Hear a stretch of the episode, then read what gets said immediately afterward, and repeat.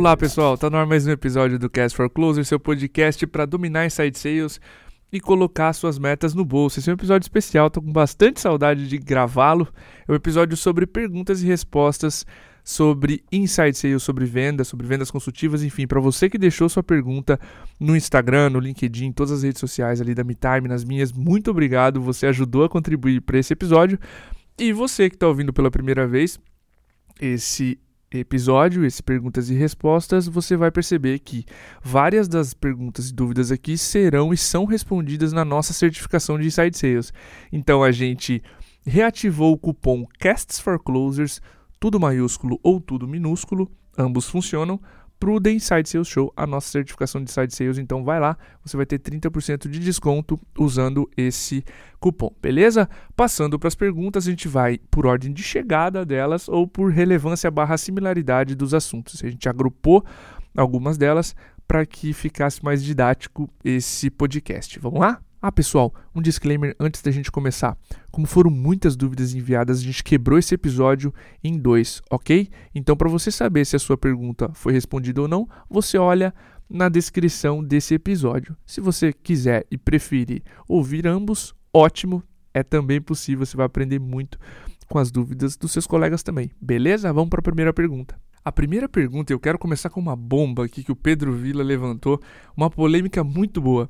Ele diz o seguinte: o episódio A Responsabilidade do Vendedor sobre a Meta fala muito sobre o closer correr atrás do seu resultado. Até que ponto isso é saudável ou um desvio de função? Pedro, muito obrigado. Eu fiquei feliz com esse tipo de pergunta, tá? A gente adora responder esse tipo de polêmica aqui. Primeiro, para ajudar na resposta, eu trouxe um áudio aqui do próprio Rodrigo Pinto, entrevistado. Entrei em contato com ele no WhatsApp. Eu vou dar play aqui para a gente começar com a resposta dele. Fala, Cordovez, tudo bem, meu? Poxa, obrigado pela pergunta aí. Cara, até que ponto o vendedor tem que correr atrás da meta? Até o ponto que ele estiver vivo. Morreu, não precisa mais, mas. Não, tô brincando. É, aqui a ideia é que nunca, nunca se deve incentivar a terceirização de culpa ou, ou alguma muleta sendo usada. Mesmo que o negócio tenha alguma, algum questionamento, sei lá, pô, tem uma campanha que não saiu, tem alguma coisa, mas assim, o, é, assumindo que todo mundo está trabalhando integrado, o, o, eu entendo e assumo que o, quem carrega uma cota vai correr atrás dela, assim, no matter what, aconteça o que acontecer, é, e vai buscar formas tradicionais ou diferentes de, de fazer isso acontecer. Muito boa a resposta do Rodrigo. E Pedro, o que eu, eu acho que ele quis dizer é o seguinte: a gente tem que se preocupar aqui é com postura tá? com o que a gente pode influenciar. Se a meta tá difícil com que o time de inbound está me entregando, por exemplo, de oportunidades, eu vou resgatar prospects antigos, eu vou revisitar a pipeline. Será que tem alguém que ficou para receber um follow-up mês que vem que eu posso adiantar e fazê-lo agora? Dá para pedir indicação, por exemplo, para outros clientes? Paralelo a isso, eu vou entrar nas minhas calls, vou analisar o que, mudou do mês passado, o que pode melhorar, o que dá para espremer de desempenho, mesmo com a condição ou com a quantidade de leads ou com leads diferentes que estão vindo esse mês. Enfim, paralelo a tudo isso, eu vou anotar as mudanças que eu vi no perfil do lead. E aí sim, cara, eu vou questionar o marketing, vou questionar é, o que mudou nas campanhas, enfim não é desvio de função, é sobre assumir uma postura de responsabilidade pelo próprio resultado e, como o Rodrigo mencionou, evitar muletas, evitar é, desculpas desnecessárias para bater a meta, beleza? O Marcelo Silva perguntou algo bem relacionado ao que a gente acabou de responder aqui do Pedro. E a pergunta é a seguinte: eu vejo muita briga entre inside sales que não aceita a oportunidade do pré-vendas, ou seja, do SDR, que é a pessoa que está prospectando. Como é que vocês resolvem esse mimimi todo? Marcelo, eu vou ser um pouco não popular aqui na resposta, com todo o perdão e a licença desse mundo. O mais, caminho mais rápido para você resolver isso é investindo no perfil de contratação, tá? Eu vou ser, de novo, bem honesto contigo. Quanto mais team player, quanto mais ética de trabalho você sentir no profissional, melhor ele ou ela vai ser para o seu time, tá? E aí você vê um vendedor, por exemplo, voltar de férias com o pipeline vazio e o colega dele passar metade do pipeline para esse vendedor que está voltando de férias para ajudá-lo a bater a própria meta, enfim, sem pedir.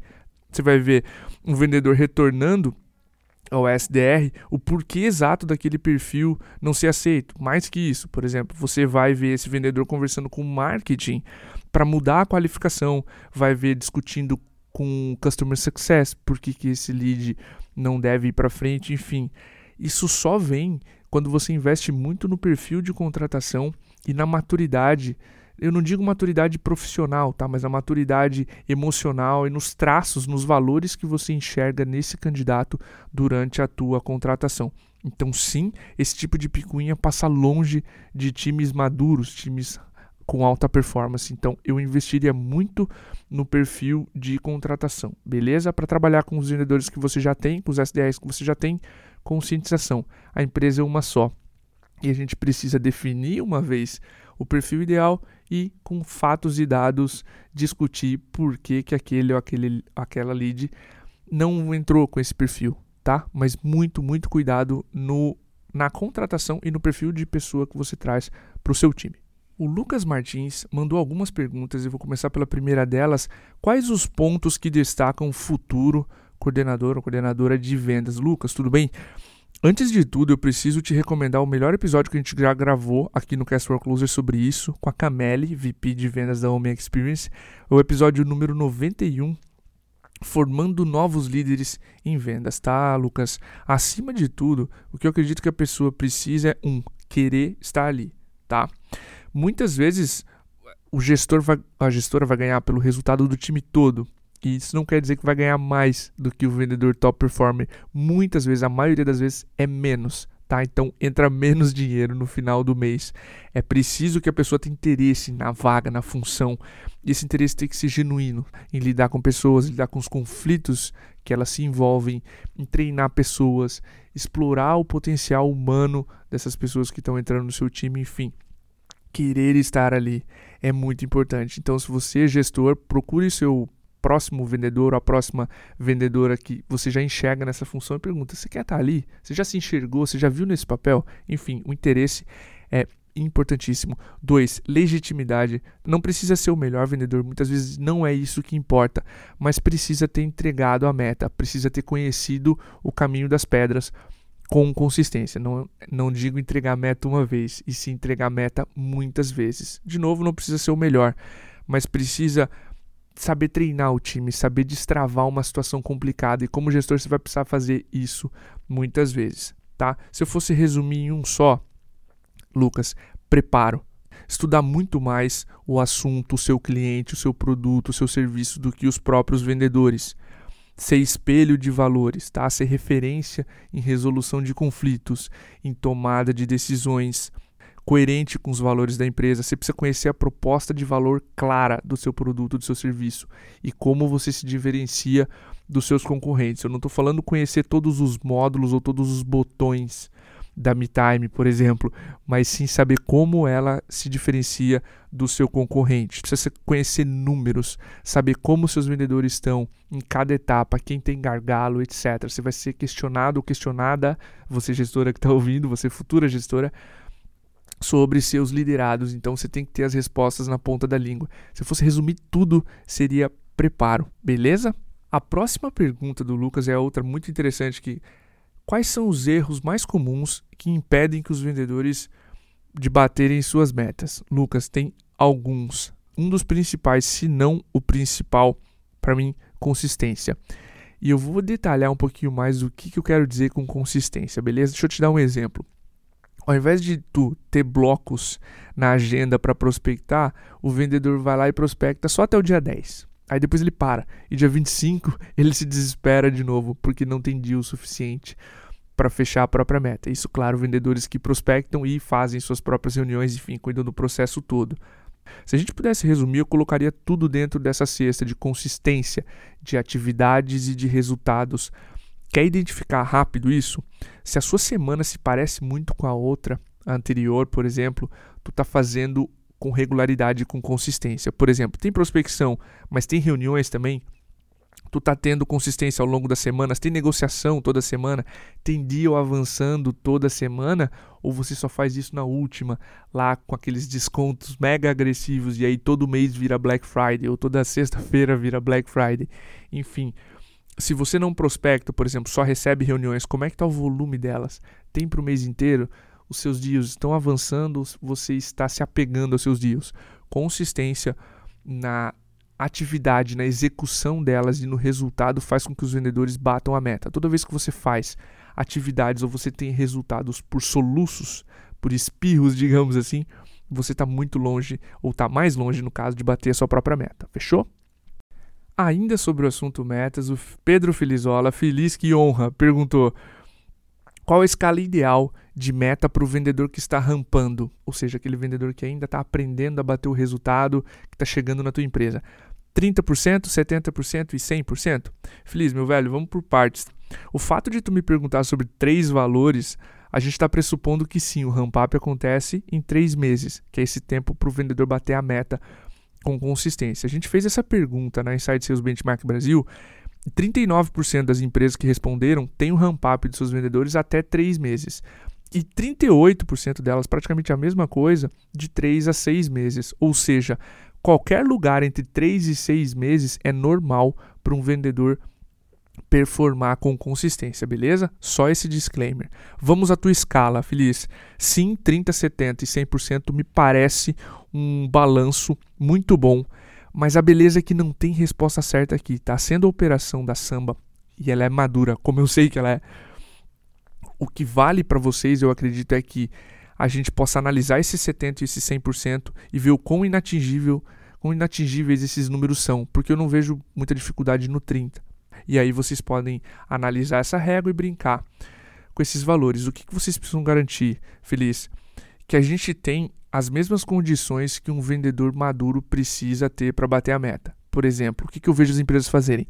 Elas colocam lá o vendedor para treinar e elas dão o pior tipo de lead para esse vendedor bater a meta e dão ainda numa quantidade reduzida. Ou seja, você está precisando, você está procurando um gênio, uma gênia, porque você está dando um lead pior, em menor quantidade, e está falando, bate a meta.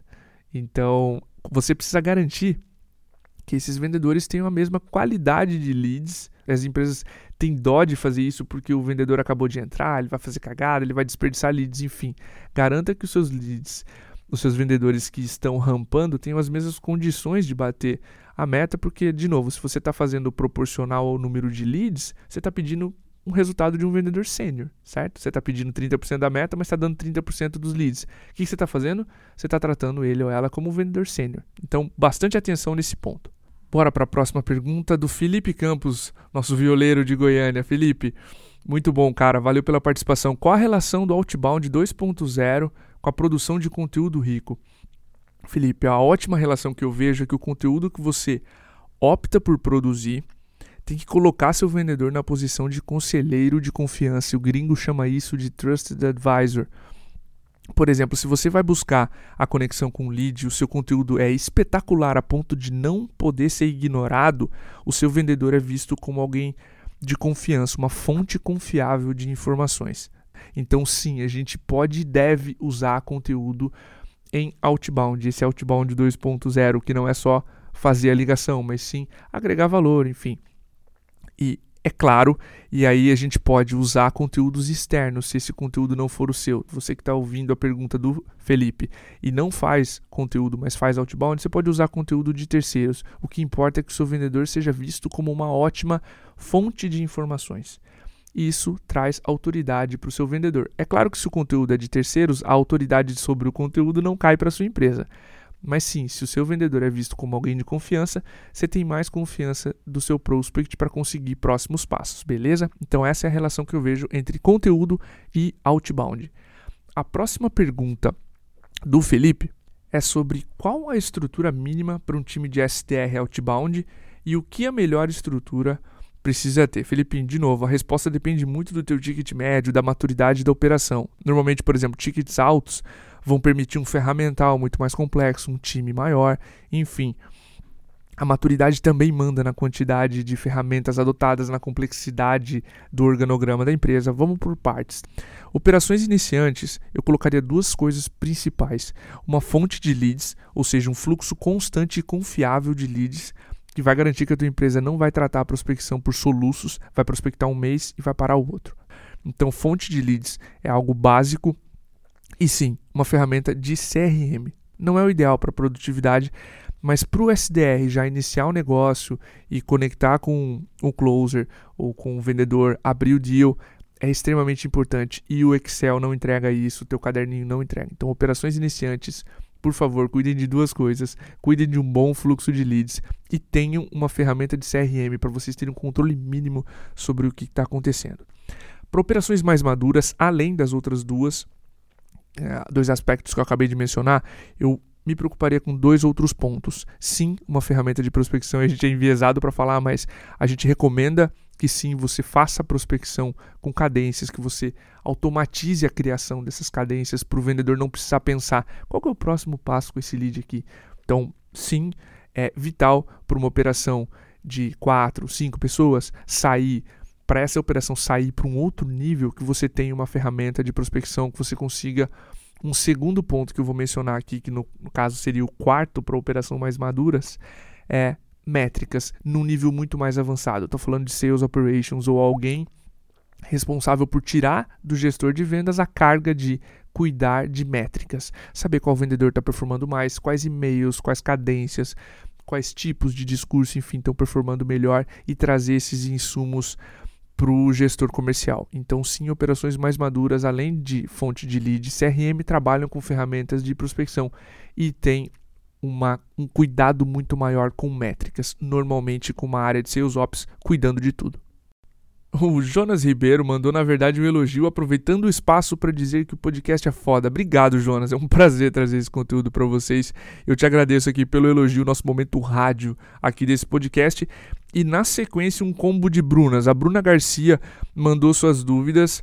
A primeira delas é como se tornar um vendedor de alta performance e quais as habilidades indispensáveis a isso? Bruna, ótima pergunta. Eu sei que isso é um tema de discussão do time de vocês. A gente acabou de gravar um podcast com o gestor de Inside Sales da Zigo, Leandro Moura, e deixa eu dar aqui a nossa perspectiva, tá? Para que você não se esqueça, eu vou colocar dois itens, dois macro itens aqui: estudo e postura. O que eu quero dizer com estudo? Seu cliente muda, seu produto muda, seus concorrentes as frases que você diz, as frases que você ouve, as objeções, seu mercado evolui, tudo muda o tempo inteiro. Separa o teu estudo, especialmente em dois tipos de habilidades: hard skills, habilidades mais técnicas, por exemplo, GPCT, spin selling, como fazer uma boa demonstração, como abrir uma call, como fechar uma call, como pedir um próximo passo, como fazer um bom follow-up, etc. Tudo que é mais técnico, tudo que está dentro do seu playbook, teu manual de vendas, estude, seja a pessoa mais preparada da tua empresa a respeito. E separa o teu estudo também em soft skills, ou seja, habilidades pessoais, comunicação, liderança, enfim, empatia. Essas habilidades que são mais difíceis de, ensinar, de se ensinar e mais difíceis de se encontrar em livros. Estude também, procure materiais a respeito sobre isso. Ajuda demais a ser um vendedor top performer. Se você lembrar o segundo item que eu coloquei, o macro item seria postura. Como na primeira pergunta, a meta é minha, a responsabilidade sobre ela é totalmente minha. Então, por exemplo, eu posso pedir indicação, enfim, aqueles métodos que a gente mencionou, mas eu tenho a postura adequada. Outro tipo de postura muito relevante para o vendedor de alta performance, o meu tempo vale. Lembra que até o prospect assinar, quem está trabalhando de graça é você. Então, o seu tempo vale e muito. Você perdeu uma negociação, você tem a postura de falar: Sr. Prospect, para quem eu perdi? Você se importa em falar? Como é que foi tomada a decisão? Foi preço? A gente combinou que escopo era importante. Por que você está me dizendo que foi preço? O que, que mudou? Quem tomou a decisão junto com você? Enfim, seu tempo, você vendedor, importa. Então você tem o direito de questionar seu lead sobre as escolhas que ele ou ela está fazendo. Você tem o direito de pedir informações, pedir pelos próximos passos, fazer acordos na ligação, cobrar esses acordos no follow-up. Seu tempo importa são posturas adequadas que também vão te levar, Bruna, a ser um top performer. Quando a gente conversou com o Matt Doyle, um CRO da Rock Content, ele mencionou: Diego, os vendedores brasileiros são ótimos.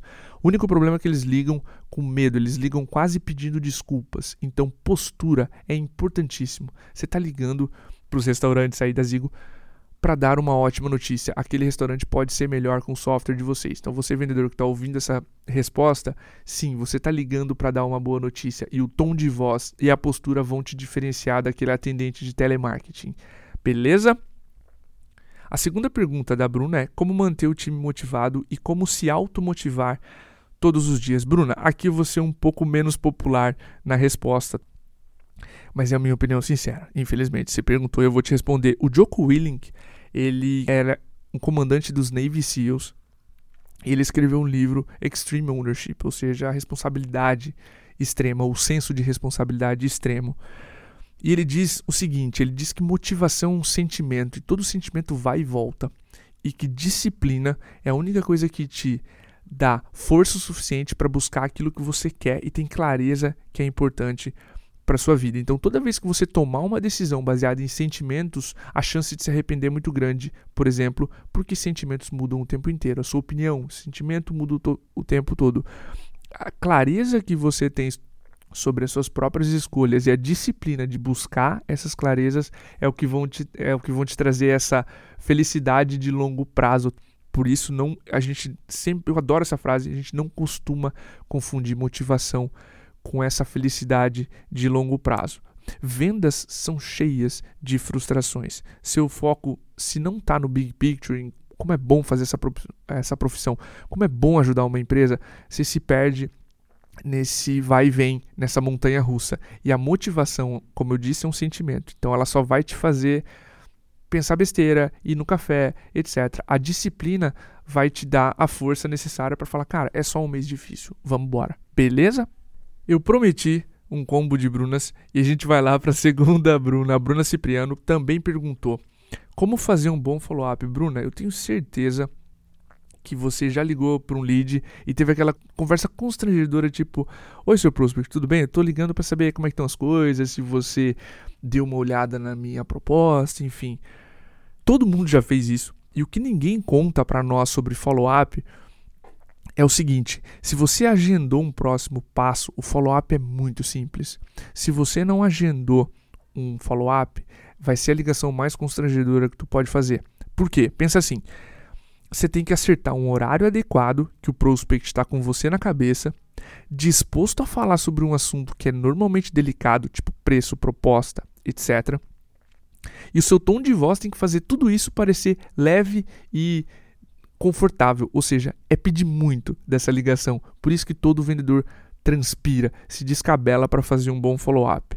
Então, programe-se para sempre combinar um próximo passo, porque aí o follow-up fica muito mais simples. Deixa eu te dar um exemplo.